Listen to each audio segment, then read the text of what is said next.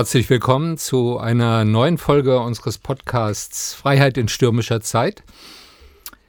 Wer das Zentrum Liberale Moderne ein bisschen genauer kennt und unsere Publikationen und Podcasts verfolgt, weiß, dass wir uns regelmäßig auch mit ökologischen Themen auseinandersetzen, weil wir doch der festen Überzeugung sind, dass Klimawandel und die globale Umweltkrise zu den zentralen Herausforderungen und auch Härtetests für die liberale Demokratie gehören, ähm, wie weit wir unsere freiheitliche Lebensweise, eine liberale politische Ordnung, aber auch eine freiheitliche Wirtschaftsordnung äh, mit konsequenten Klima- und Umweltschutz verbinden können statt ähm, ins Hintertreffen zu geraten gegenüber autoritären Regimes. Und wir reden heute über ein klimapolitisch durchaus brisantes Thema, das in der öffentlichen Debatte bisher nur ganz am Rande vorkommt. Es geht um Strategien für Carbon Removal, also für den Entzug von CO2 aus der Atmosphäre, ein Thema, das in der Umweltbewegung bisher eher misstrauisch beugt wird. Wir sprechen sicher noch äh, darüber, welche Vorbehalte es da gibt. Carbon Capture spielt allerdings in allen Szenarien des Intergovernmental Panel on Climate Change eine Rolle, bei denen es um eine Begrenzung der Erderwärmung auf 1,5 bis 2 Grad geht. Sie kommen langfristig nicht ohne negative Emissionen aus, mit denen wir der Atmosphäre mehr CO2 entziehen, als wir in Zukunft emittieren. Auch die EU-Kommission hat das Thema jetzt angefasst. Bei den neuen, ambitionierteren CO2-Reduktionszielen für 2030 ist auch ein noch nicht definierter Anteil für CO2-Senken vorgesehen. Wir wollen in unserem heutigen Podcast das Thema von verschiedenen Seiten beleuchten, das Pro und Contra diskutieren und auch über die nötigen politischen Weichenstellungen für eine nachhaltige Carbon Removal Strategie sprechen. Dazu begrüße ich ganz herzlich Professor Karin Pittel. Sie ist seit 2010 Direktorin des Zentrums für Energie, Klima und Ressourcen des IFO-Instituts und Professorin für Volkswirtschaftslehre, insbesondere Energie, Klima und natürliche Ressourcen an der Ludwig-Maximilian-Universität München Sie ist auch seit 2016 Mitglied des Wissenschaftlichen Beirats für globale Umweltfragen, der die Bundesregierung berät. Herzlich willkommen, Frau Pittel. Der dritte im Bunde ist Dr. Oliver Geden, Senior Fellow der Stiftung Wissenschaft und Politik in Berlin, deren Forschungsgruppe Europa er in den letzten fünf Jahren leitete. Heute ist er hier vor allem in einer anderen Eigenschaft. Er gehört nämlich zum Autorenteam des schon zitierten Intergovernmental Panel on Climate Change, des wichtigsten internationalen Gremiums der Klimaforschung, dessen Studien und Handlungsempfehlungen eine zentrale Rolle für die globale Klimadiplomatie spielen. Oliver Gehn ist auch Co-Autor einer Studie mit dem Titel Unkonventioneller Klimaschutz, gezielte CO2-Entnahme aus der Atmosphäre als neuer Ansatz in der EU-Klimapolitik, die im Mai dieses Jahres von der SWP veröffentlicht wurde. Meines Wissens das erste systematische Paper zu diesem Thema in der bundesdeutschen Landschaft. Beide sind Corona-bedingt online zu diesem Gespräch zugeschaltet. Ich hoffe, die Internetverbindung lässt uns nicht im Stich. Fangen wir mit einer Begriffsklärung an. Was ist mit dem Begriff negative Emission gemeint? Geht es lediglich, lediglich in Anführungszeichen, um Carbon Capture, also CO2 aus der Atmosphäre zu ziehen? Oder fällt darunter auch das hochumstrittene Geoengineering, die technische Manipulation biophysikalischer Systeme, etwa um Sonneneinstrahlung abzudämpfen oder die CO2-Speicherkapazität der Meere zu erhöhen. Oliver Geden, helfen Sie uns doch mal auf die Sprünge. Ähm, ja, vielen Dank. Das ist eine interessante Einstiegsfrage. Äh, man hat lange Zeit das Thema negative Emissionen unter dieses Dach gepackt, Geoengineering. Ähm, wenn man es sehr groß gedacht hat und äh, dann mit der Technologie Sonneneinstrahlung zurückzuwerfen, teilweise zurückzuwerfen, zusammen, ja, ich sag mal, in einen Topf geworfen. Ich glaube, das ist, äh, wir sind auf dem Weg, das nicht mehr Geoengineering zu nennen, weil wir auch kleinskaligere Anwendungen für CO2-Entnahme sehen. Ähm, aber das ist wissenschaftlich durchaus umstritten, so ein klassischer Begriffsstreit. Aber zunächst mal äh, kann man sagen, CO2-Entnahme im Sinne von, wir stellen irgendwas auf, was uns CO2 aus der Atmosphäre zieht, machen wir ja schon lange durch Aufforstung. Das wäre sozusagen einer der natürlicheren Wege. Äh, andere wären mit technologischen Methoden äh, dieses CO2 aus der Atmosphäre zu ziehen. Ähm, man könnte argumentieren, wenn man begänne, ähm, sozusagen Dinge in den Ozean, in die Ozeane einzulassen äh, und das in sehr großen Stil machen würde, dass man es dann vielleicht irgendwann auch wieder Geoengineering nennen könnte, aber eigentlich ähm, sollte man das auseinander. Frau Professor Pittel, wir werden dieses Jahr wahrscheinlich einen Rückgang der globalen CO2-Emissionen um roundabout 7 Prozent sehen, infolge des dramatischen wirtschaftlichen Einbruchs als Konsequenz der Corona-Krise. Aber das ist ja eher ein Ausreißer. Vor allem in den Entwicklungs- und Schwellenländern haben wir es ja nach wie vor mit steigenden Treibhausgasemissionen zu tun. Brauchen wir aus äh, Ihrer Sicht solche komplementären Strategien zur CO2-Reduktion, also ganz klassische Arsenal von alternative Energien, Elektromobilität, äh, Umstellung der, der Chemie- und Stahlindustrie auf klimaneutrale Produktionsverfahren, brauchen wir additiv dazu auch Carbon Capture Technologien und vielleicht sogar noch futuristischere Technologien des Geoengineering, wenn wir den globalen Klimawandel in kontrollierbaren Größenordnungen halten wollen? Ja, was man, glaube ich, nicht unterschätzen sollte, ist, dass das, was wir dieses Jahr beobachten, die sieben, Grad, äh, die sieben Prozent, die die Emissionen global zurückgehen, ist ungefähr das, was wir bräuchten, wenn wir tatsächlich den 1,5 Grad Pfad realisieren wollten. Das heißt also tatsächlich über sieben Prozent pro Jahr an Rückgang an globalen Emissionen.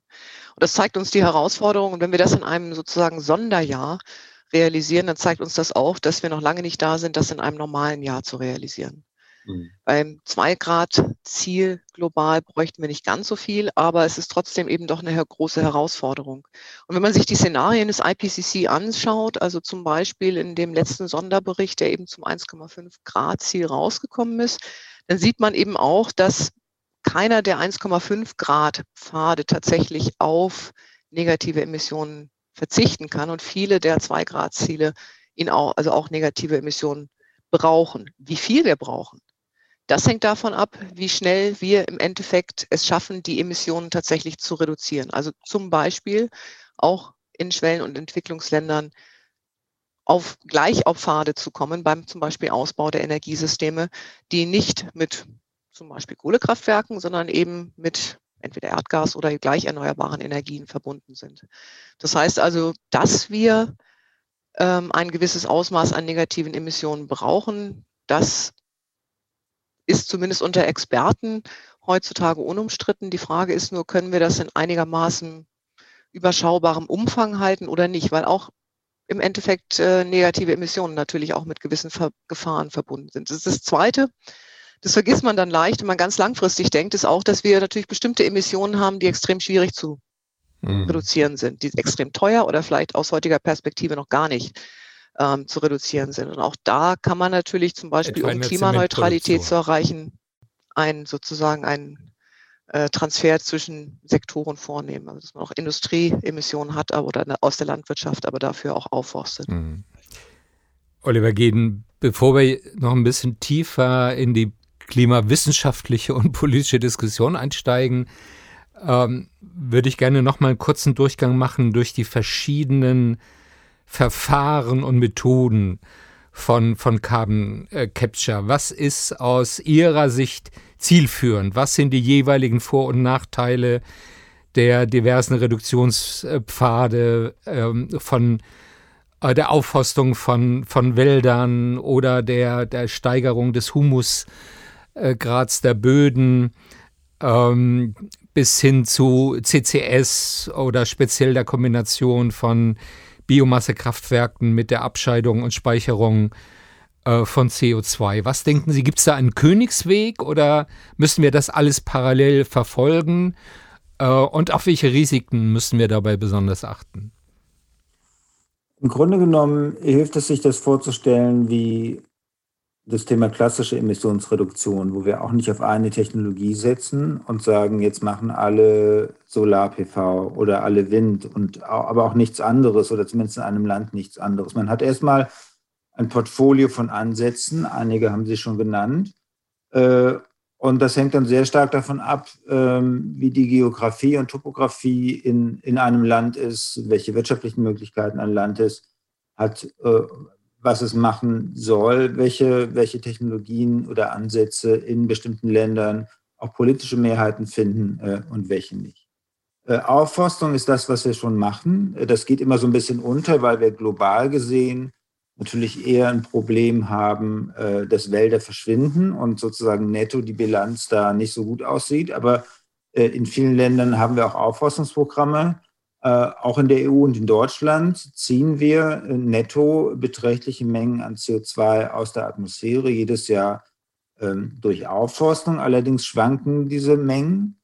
Äh, und äh, im fortschreitenden Klimawandel ist fraglich, äh, ob wir das weiterhin schaffen werden. Äh, schlichtweg deshalb, weil je wärmer es wird, fälliger werden die Wälder, die wir haben. Äh, Stichwort Borkenkäfer, Stichwort mhm. aber auch Waldbrände. Aber auch die Böden entlassen möglicherweise CO2. Das heißt, das, was die Klimaforschung sagen würde, da ist, da findet Speicherung statt von CO2, aber es ist halt doch ein bisschen unsicher, ob es dauerhaft gespeichert bleibt.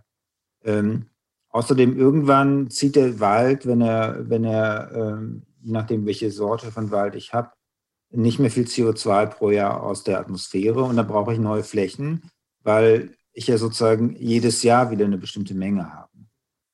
CO2-Speicherung in Böden, äh, zum Beispiel durch eine andere äh, Landwirtschaft.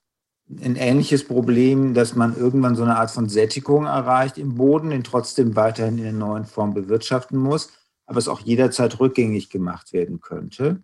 Gleichzeitig sind das Methoden, die man sofort machen könnte. Auch äh, Moore renaturieren äh, oder andere Ökosysteme. Und da sind auch immer alle sofort dafür, äh, aber im Konkreten, und das kennt man auch von den erneuerbaren Energien, vor Ort gibt es dann vielleicht doch Konflikte. Aber man kann sagen, die sogenannten, die werden gerne natürliche Methoden genannt, ist vielleicht ein problematischer Begriff. Äh, aber da sind immer eigentlich alle dafür. Das ist auch relativ kostengünstig zu haben.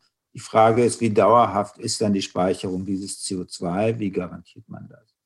Und am anderen Ende des Kontinuums hat man dann eher die technologischen Verfahren, wo man das CO2 geologisch, unterirdisch speichert.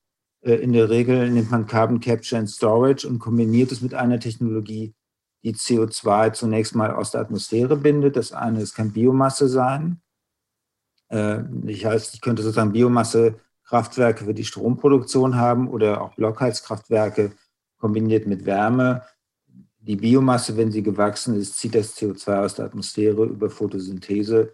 Äh, aber sozusagen bei der Weiterverwertung, bei der energetischen, wird das CO2 abgeschieden und gespeichert.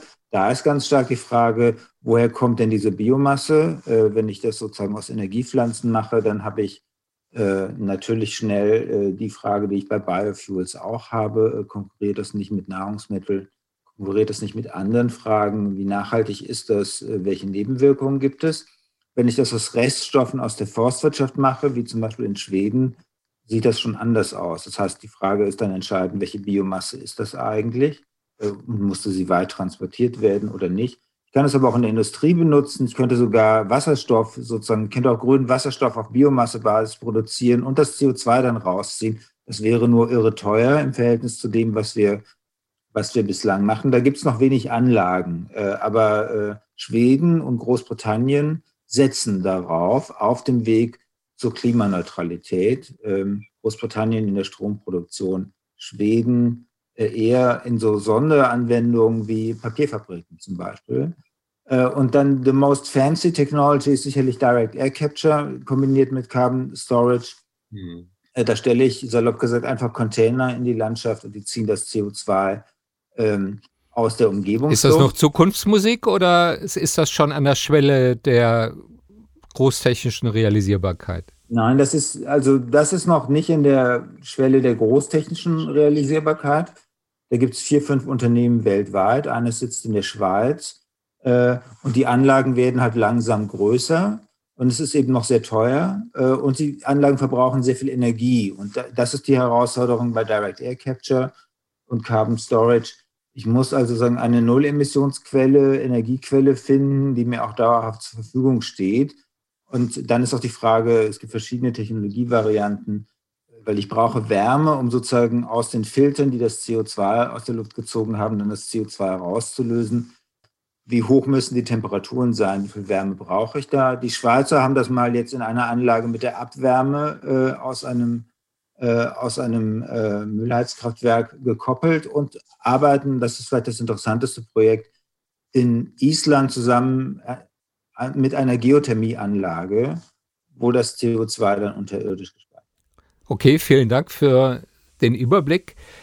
Ähm, vielleicht noch eine letzte, zumindest halbtechnische Frage äh, an Frau Professor Pittel. Welches Potenzial sehen Sie eigentlich in der industriellen Wiederverwertung von, von CO2? Also man könnte sich ja idealerweise tatsächlich CO2 als Rohstoff äh, vorstellen, ähm, der dann wieder eingeht, etwa in die Produktion von äh, regenerativen oder klimaneutralen synthetischen Kraftstoffen, die dann ent entweder als Flugbenzin oder in der Chemieindustrie als Substitution äh, für Öl eingesetzt werden können. Ist das eine Langfristperspektive? Das ist eine Langfristperspektive für Prozesse, in denen ich CO2 brauche, also CO2-basierte Kraft- oder Brennstoffe. Aber das ist natürlich nicht von vornherein eine negative Emissionsstrategie. Das heißt, ich würde im Endeffekt das CO2 zum Beispiel über Direct Air Capture einfangen dann für diese Prozesse verwenden, zum Beispiel eben verschneiden hin zu synthetischen Kraft- und, äh, und Brennstoffen. Und dann würde ich sie verbrennen und das CO2 würde wieder am Ende rauskommen. Also außer ich verbinde das dann wiederum mit der Speicherung und Einlagerung von CO2, dann könnte ich es machen. Aber wenn ich es natürlich nicht in großen Einheiten einsetze, sondern eher in kleineren, zum Beispiel künstliche Treibstoffe im Flugverkehr einsetzen würde, dann komme ich natürlich nicht dazu, dass ich das tatsächlich auch einlagern kann. Also insofern, ich denke, das Potenzial ist da. Es gibt ja auch schon größskaligere ähm, quasi Entwicklungsvorhaben, die auch zum Beispiel vom, vom Forschungsministerium gefördert werden in der deutschen Industrie. Einfach auch deswegen, dass man wirklich versucht, wegzukommen von dem frischen Einsatz von, von äh, fossilen Energieträgern. Das wären ja immer wieder positive Emissionen und so komme ich zumindest zu Null-Emissionen. Aber es ist jetzt keine Lösung für das negative Emissionenproblem. Ich würde gerne jetzt das Feld ein bisschen wechseln und Sie beide fragen, wer auch immer dann einsteigen will, warum tun wir uns eigentlich politisch so schwer, sagen, mit dieser Diskussion? Das eine ist, okay, das ist vielfach technisches Neuland, das ist kompliziert, aber darüber hinaus gibt es ja doch einen deutlichen Abwehrreflex, äh, vor allem in der, in der Klima- und äh, sagen Umwelt. Äh, Bewegung, weil diese ganze Diskussion um Carbon Capture in dem Verdacht steht, äh, man wolle damit die CO2-Vermeidung äh, umgehen oder auf die lange Bank schieben und sozusagen, als wäre das etwas ähm, eigentlich kontraproduktives. Also wie, wie nehmen Sie das wahr und wie sollte man damit in der Debatte umgehen? Also ich nehme es ähm, es ist schon gemischt, es ist nicht so eindeutig. Also für die Informierteren, die auch die Technologien können, kennen, ist es eine etwas differenziertere Diskussion. Für diejenigen, die automatisch äh, Carbon Removal tatsächlich mit Geoengineering gleichsetzen, dann hat man automatisch diese Wettermanipulation im Kopf und die sind sehr skeptisch. Viele, die in der Umweltszene aktiv sind, ähm, sehen durchaus, dass zum Beispiel Aufforstung oder auch die Renaturierung von Grasböden auch sehr positive Nebeneffekte hat. Biodiversität, teilweise zum Beispiel bei der Sequestrierung in landwirtschaftlichen Flächen für die Ernährungssicherheit. ist alles positiv. Das Problem ist nur, dass häufig ähm, Misstrauen dahingehend besteht, dass eben tatsächlich Nebenbedingungen auch negativer Art berücksichtigt werden. Also ich kann nicht ohne Ende aufforsten, ohne andere, zum Beispiel eben auch die Landwirtschaft irgendwann zu beeinträchtigen. Ähm, und das Zweite ist auch, dass man eben in den Szenarien, die der IPCC rechnet, typischerweise, sobald die Option negativer Emissionen ähm, möglich wird, eben einen Rückgang der Emissionsreduktion sieht. Dann kann man sagen, das ist einfach eine temporäre Verschiebung. Es wird nur dann im Prinzip problematisch, wenn diese CO2-Entnahme nicht tatsächlich permanent ist, wenn das irgendwann wieder in die Atmosphäre zurückkommt. Das hat ja Herr Geden gerade eben auch schon ausgeführt. Und das Zweite ist, wenn es tatsächlich in der Hinsicht langfristige Effekte hat, dass damit auch die Technologieentwicklung herausgeschoben wird hinsichtlich der Vermeidungstechnologien. Und das ist natürlich ein Anreiz, der automatisch dann auch ähm, eintritt. Und wie ich die Diskussion kenne, der wissenschaftliche Beirat Globale Umweltveränderung hat ja auch gerade ein Landnutzungsgutachten rausgebracht, in dem wir uns auch mit der Thematik negative Emissionen beschäftigen. In dieser Diskussion sind es vor allen Dingen auch die beiden Punkte, also Nichtpermanenz und eben quasi negative Anreizwirkungen auf Technologieentwicklung, die ähm, dem Ganzen dann sehr skeptisch gegenüberstehen. Und zum, häufig ist einfach auch wirklich unklar, wie günstig möglicherweise, zu welchen Kosten, in welchem Umfang, zu welchen Potenzialen zum Beispiel Direct Air Capture in der Zukunft zur Verfügung steht oder wie viel BECS wir tatsächlich realisieren können. Aber wir kommen ja, glaube ich, auch wahrscheinlich später nochmal diskutieren wir über die Herausforderungen, über die Konfliktpotenziale. Aber da gibt es eben doch einige, die man berücksichtigen sollte. Oliver Geden, gibt es denn, sehen Sie denn überhaupt eine Bereitschaft der Akzeptanz etwa, wenn wir über CCS, also Storage, Speicherung reden, ähm, solche CO2 äh, sagen, Deponien zu akzeptieren. Ich meine, es wird ja schon fast diskutiert äh, wie ein Atommülllager.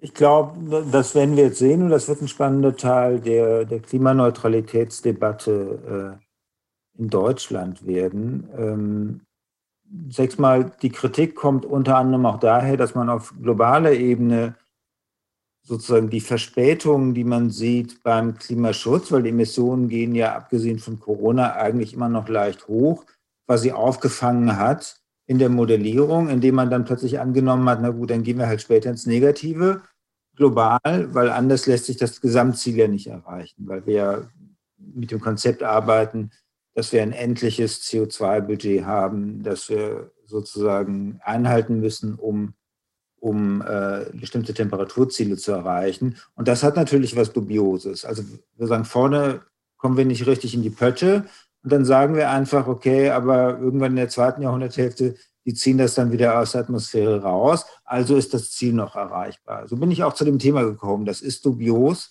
äh, das anzunehmen, dass die anderen quasi diese Schulden wieder zurückbezahlen äh, ist auch ein Problem, so glaube ich, des Budgetansatzes, dass dann manche nicht als erstes daran denken, wie man das Budget einhält, sondern wie man es überziehen kann äh, und welche Möglichkeiten es da gibt. So, und jetzt kommt eine zweite Dimension dazu und ich glaube, da wird es dann halt spannend. Um Klimaneutralität zu erreichen, Frau Pittel hat es schon erwähnt, habe ich Restemissionen. Wie hoch die sein werden, was wirklich davon unvermeidbar ist, wissen wir nicht. Und, äh, aber es ist völlig klar, dass Landwirtschaft das größte Problem sein manche industrielle Prozesse vielleicht auch. Äh, irgendwas bleibt da übrig, das bestreitet auch kein einziger Umweltverband. Die Frage ist eher, was ist es, wie viel ist es? Und das muss sich jetzt irgendwie ausgleichen.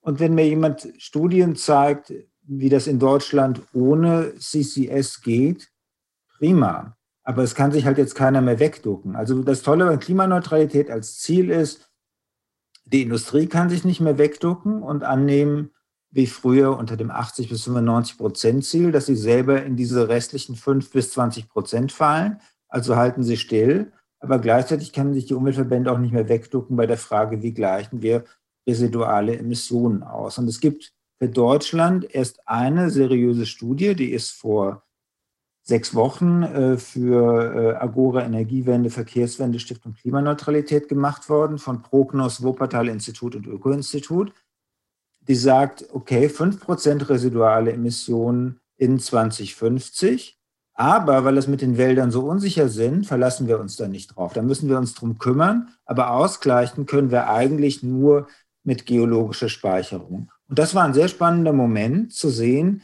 wie große Teile der Umweltszene darauf reagieren, weil sie dem Thema lieber ausweichen möchten.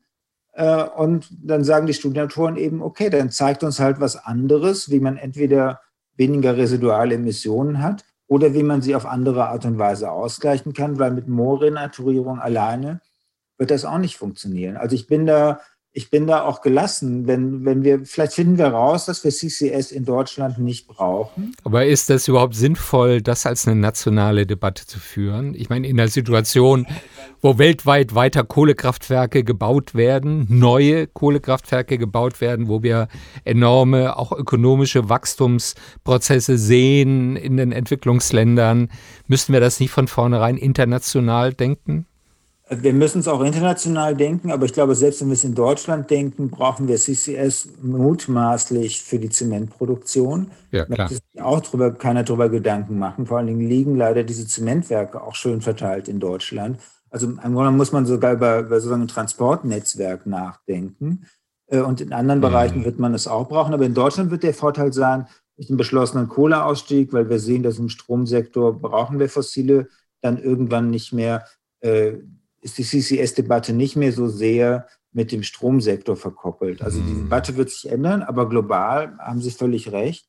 Äh, die Emissionen in Schwellenländern gehen weiter hoch. Global gehen sie abgesehen von Corona auch weiter hoch.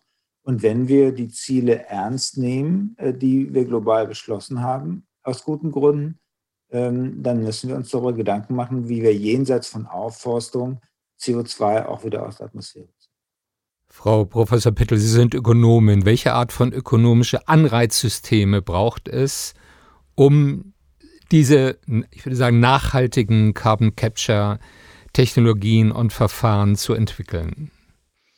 Ähm, vielleicht kann ich nur ganz kurz noch zu Oliver ergänzen. Wir brauchen international, das hat er ja auch schon gesagt, und wir brauchen international vor allen Dingen auch die Diskussion zum Beispiel um die Aufforstung. Die größten Waldgebiete sind nicht in mhm. Europa. Das heißt, wir werden auch höchstwahrscheinlich in andere Kontinente gehen. Und wer dann was machen wird, wer bezahlt, mit welchem System, da wird es eben spannend. Und da kommen wir dann auch schon zu den Anreizsystemen, die Sie gerade erwähnt haben. Mhm. Im Pariser Abkommen gibt es ja durchaus eben auch die Möglichkeit, flexible Mechanismen einzusetzen. Das heißt eben auch zum Beispiel in anderen Ländern für die Vermeidung oder dann eben auch für negative Emissionen ähm, tatsächlich auch Geld in die Hand zu nehmen, zu zahlen. Dann ist nur die Frage, zum Beispiel bei negativen Emissionen, können wir uns das hier anrechnen? Das ist eben auch noch nicht geklärt. Aber auch hier ist natürlich die Frage, wie komme ich überhaupt zu negativen Emissionen? Die eine Möglichkeit wäre, dass ich ähm, erstmal auf dem Weg zur Klimaneutralität quasi meine Vermeidungsanstrengungen durch CO2-Entfernung aus der Atmosphäre äh, ersetzen kann. Also das ist eine grundsätzliche Möglichkeit, die diskutiert wird. Heute ist es schon so in der EU, dass man zumindest bis zu einer bestimmten Menge ähm, Emissionsreduktion im Nicht-Emissionshandelsbereich, also die 50 Prozent, die nicht vom europäischen Emissionshandel erfasst werden, dass ich da zum Beispiel mir auch Aufforstungs, also quasi Bindung von CO2 durch Aufforstung oder durch Landnutzungsänderung anrechnen kann. Richtig spannend wird es aber dann, wenn ich ähm, in den Bereich komme, wo ich negative Emissionen brauche. Weil heute kann ich manches noch anreizen damit, dass ich im Prinzip verrechnen kann, dass ich also nicht eine CO2-Steuer zahle, dass ich keine Emissionszertifikate kaufe und dafür eben quasi negative Emissionen, Entfernung von CO2 aus der Atmosphäre betreibe. Wenn ich negative Emissionen brauche, dann funktionieren diese Systeme nicht mehr. Und dann muss ich mir was Neues überlegen. Das kann entweder dann der Staat organisieren oder ich kann Auktionssysteme, wie ich sie momentan für erneuerbare Energien habe, vorsehen. Aber da ist die ökonomische Diskussion auch noch nicht super weit. Mhm. Auch wahrscheinlich, weil dieses Thema eigentlich aus den naturwissenschaftlichen, aus den ingenieurwissenschaftlichen Zirkeln erst jetzt so langsam in den letzten Jahren tatsächlich auch in die eher ökonomische Debatte rüberschwappt. Mhm. Oliver Geden, Sie haben in Ihrem Papier ja explizit auf die europäische Klimapolitik Bezug genommen, also in die Studie, die Sie bei der SBP veröffentlicht haben. Ähm, jetzt hat die EU ja gerade einen ersten Schritt äh, gemacht im Zusammenhang äh, ihrer 2030 CO2-Reduktionsziele. Äh, wie weit ist da die Politikentwicklung und welche Rolle sollte ähm, Carbon Capture und ähm, solche Reduktionsverfahren im European Green Deal spielen? Also man hat jetzt erstmal für das neue Ziel in 2030 diese minus 55 Prozent zum ersten Mal die Senken angerechnet voll. Das ist äh, mag verblüffend klingen, dass man das bislang nicht gemacht hat, aber man hat es tatsächlich auch in Deutschland nicht gemacht, wenn immer es darum ging, erreichen wir unser Klimaziel für 2020 mhm. oder für 2030, hat man Aufforstung rausgelassen. Das integriert man jetzt ins System. Manche sagen, das ist dann äh, so ein bisschen äh, gemogelt. Ähm, man kann sagen, ja, die 55 sind nicht so ambitioniert, wie sie klingen. Zwei, drei Prozentpunkte davon sind jetzt senken. Grundsätzlich macht es aber Sinn, das zu integrieren äh, und zum Teil von Klimapolitik zu machen. Was die Kommission jetzt vorhat, ist im ersten Schritt andere landbasierte Verfahren, also Humusaufbau zum Beispiel in der Landwirtschaft, ähm, Pflanzenkohle, äh, solche, solche Ansätze, äh, sozusagen Zertifikationssysteme zu entwickeln, um sagen zu können, wir müssen ja auch wissen, wie viel CO2 wird da aus der Atmosphäre gezogen, wenn das jemand macht. Und jemand, der es machen will, muss auch eine Sicherheit haben, was wird ihm angerechnet und bezahlt. Das ist sozusagen, der, die Kommission nimmt erstmal an, ja, wir brauchen das, wir müssen es hochskalieren, aber wir fangen lieber mal dort an, wo es nicht gleich Widerstand gibt äh, wegen der Technologie. Und die technologischen Verfahren, Bioenergie gekoppelt mit CCS, oder Direct Air Capture gekoppelt mit CCS. Und es gibt noch andere, zum Beispiel beschleunigte Verwitterung von Gestein, das ich dann auf Böden auf, ausbringe.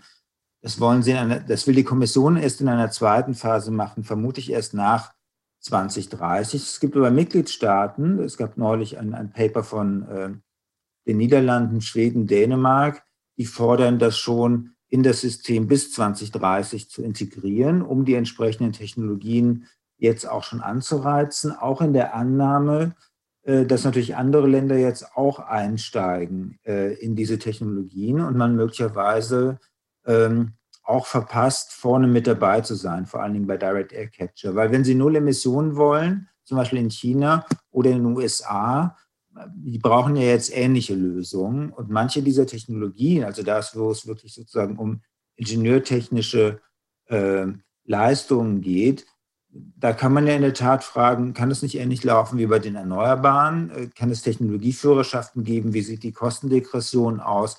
Entsteht da nicht ein weltweiter Markt? Also für manche dieser Ansätze. Ähm, so, insofern, es wäre sinnvoll, da frühzeitig reinzugehen, weil das ja nicht von heute auf morgen äh, in voller Kapazität zur Verfügung steht. Äh, gleichzeitig muss noch wahnsinnig viel geforscht werden. Und auch da ist die EU jetzt mit Forschungsmitteln stärker eingestiegen. Im Übrigen auch das deutsche Forschungsministerium hat jetzt zwei Förderlinien äh, in diesem Bereich aufgelegt. Aber bei den technologischen Verfahren werden die Preise im Emissionshandel noch lange nicht reichen, um es anzureizen. Aber man könnte auch sagen, also zum Beispiel mit Auktionierungsverfahren äh, Deutschland oder auch die EU, sagt einfach, wir möchten so und so viele Millionen Tonnen haben im Jahr. Wir haben bestimmte Verfahren zertifiziert äh, wir setzen eine Preisobergrenze, macht uns einfach Angebote, wir auktionieren das. Äh, das wäre kein Problem, das so zu organisieren. Vielen Dank. Unglücklicherweise sind wir schon am Ende nicht unseres CO2-Budgets, aber unseres Zeitbudgets sagen angekommen. Für mich äh, verging diese halbe Stunde wie im Fluge. Ich habe viel gelernt. Ich hoffe, unsere Zuhörerinnen und Zuhörer auch.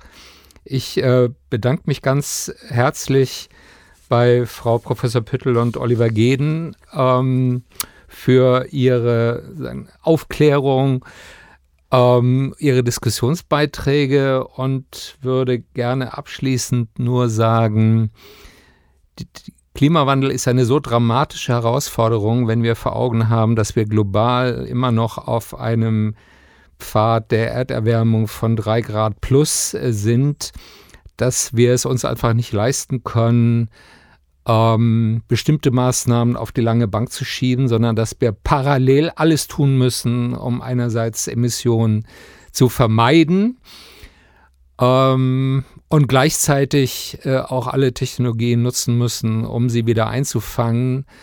Ähm, und als drittes, ähm, dass wir auch äh, die Anpassung an den bereits jetzt äh, unvermeidlichen Grad von sagen, Erderwärmung vorantreiben müssen, vor allem in den Ländern, die klimatisch besonders äh, hart getroffen sind. Und das ist eine große Kraftanstrengung, aber gleichzeitig eine große Herausforderung an unsere Erfindungskraft, ähm, politisch und technisch. Ähm, und ich glaube, das ähm, wird uns die nächsten 20, 30 Jahre noch sehr intensiv beschäftigen. Vielen Dank an Sie und alles Gute auch für die kommenden Feiertage. Bleiben Sie gesund und wir sehen und sprechen uns im neuen Jahr wieder. Dankeschön.